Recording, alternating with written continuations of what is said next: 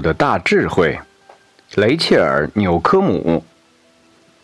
在一个冬天的早晨，鼠妈妈对三个鼠宝宝说：“孩子们，我们没有水喝了，你们出去找些水带回家来吧。”三个鼠宝宝有说有笑的来到了一座小山上，这里有一个水坑。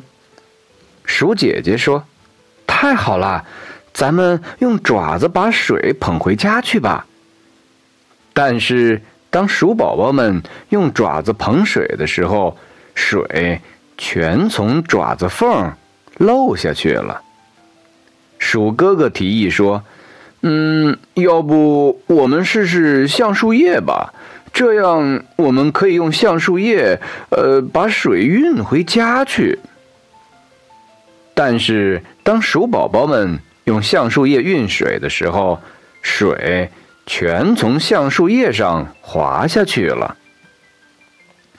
这时候，最小的老鼠说：“嗯，干脆，嗯，我们晚上再来吧。晚上的时候，水就会结成冰了，我们可以把冰做成雪橇，运我们回家。